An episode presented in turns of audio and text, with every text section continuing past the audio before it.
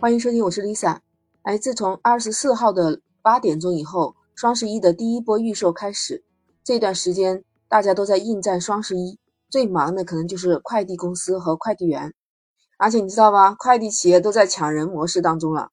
很多快递站点人手不够，还贴出来要招临时工，开出的价格还不低啊，有的就是三十块钱一个小时，或者是月薪八千到一万的，还有开出来非常优厚的包吃包住的那些条件。其实招人肯定是要招人，因为忙不过来嘛。一般从十一月到过年前都是快递业的高峰期，再加上现在这种口罩事件，很多人都是主动的或者是被动的选择了网络购物。那最近在网上就看到这么一个年轻人，他是从专科生逆袭考上了本科，然后又上岸成了硕士的一个九二年的男孩子。他在重庆，可能你会很吃惊啊，他选择在那里送外卖。不过他本人就觉得送外卖很正常，不应该上热搜的。这小伙子当年在读高中的时候，本来一直成绩很优秀的他，可能高考的时候发挥不太好吧，然后就只考了一个专科。结果他在读专科的时候刻苦努力，然后顺利的升到了本科。后来他也考取了中国社科院研究生学院民间文学专业，获得硕士研究生的学历。其实他也不是研究生毕业以后马上就来做外卖员的。他在二零一九年毕业之后，曾经也做过很多的事情，比如说机构教师，还有去过工厂当工人，但都没有找到他的兴趣点。他说自己在面对这些 Word、Excel、PPT 啊，总是感觉到焦头烂额。曾经有一段时间待在家里，他感觉自己精神都要崩溃了，他就只想出去送外卖，找一个出口。他就是在今年八月份在重庆入职外卖小哥的。其实他总共也才做了八百单，他说收入还是一般般的，但是他对生活有很深的体会了。最大的收获就是在与人的交往当中，他看到了生活的一些不同角度。十个小时才赚一百五十块钱，其实日常一天跑二十单外卖也是精疲力尽。其实外卖小哥真的太不容易了。那网友知道他这么高的学历去做外卖小哥，也很不理解，认为他是白白浪费了这么高的学历。但是在他看来，外卖员仅仅就是一种谋生的方式，都不需要用学历去划分，更加没有想当网红。可能各个家长都希望自己的孩子毕业以后都能进一个像样的工作单位，就找一个相对体面的工作，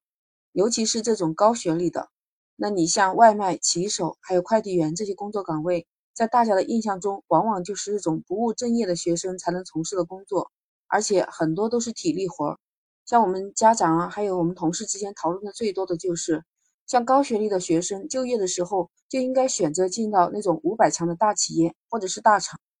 再差一点的话，那就考个事业编或者是公务员什么的。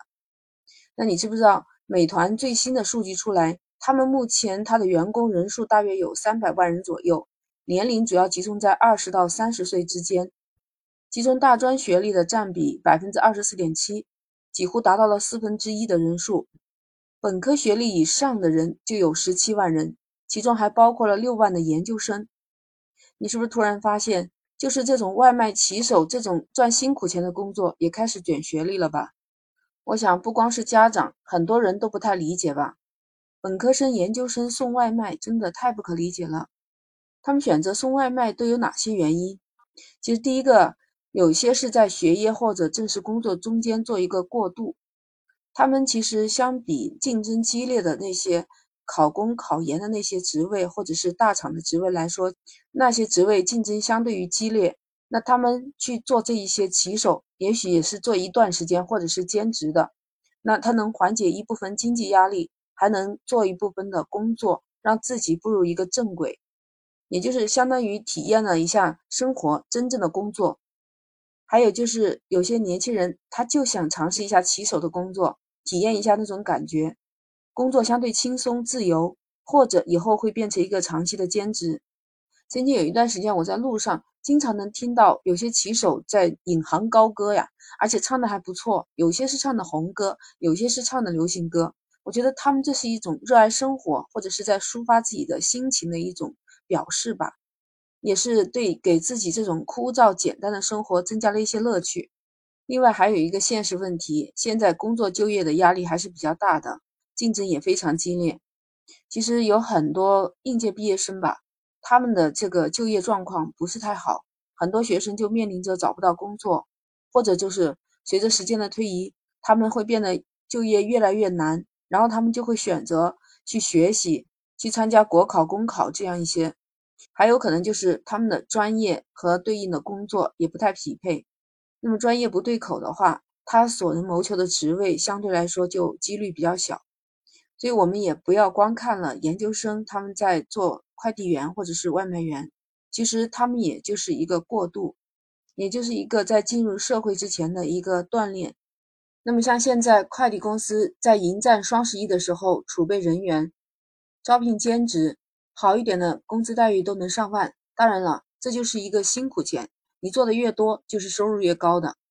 所以，不管是什么学历，只要是闲置在家想挣钱的。只要自己努力，不管是在哪个行业，都可以收获自己的一份辛苦的所得。有句老话不是说嘛，“三百六十行，行行出状元”，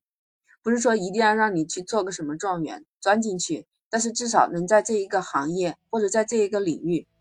咱们能提升工作能力，提升人际交往，还有体会一下生活，你说是不是很好呢？